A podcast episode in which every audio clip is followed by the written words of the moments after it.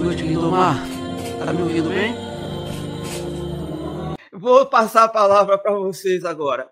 Bom, na ordem que está aqui, a gente vai chamar Silvana, com o pessoal do YouTube. Vamos ajudar o povo que está lá do outro lado aí, sendo bombardeado com tudo isso. Muita informação, né, Haroldo? Mas vamos lá.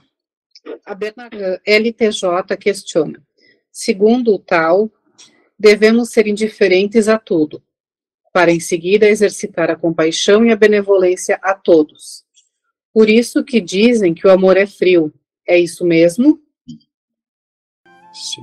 Dentro do que propõe a tradição oriental, sim, porque essa frieza é transmitir o cessar das paixões.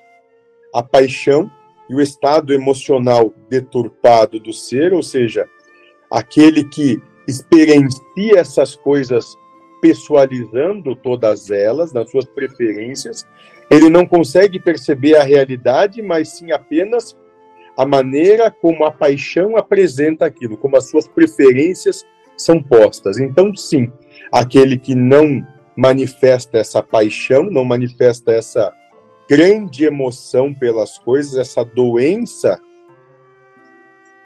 do, das emoções, esse consegue perceber as coisas de maneira mais clara e não vê conflito. Ele apenas transita pela vida sem se macular ou se doer pelo que acontece.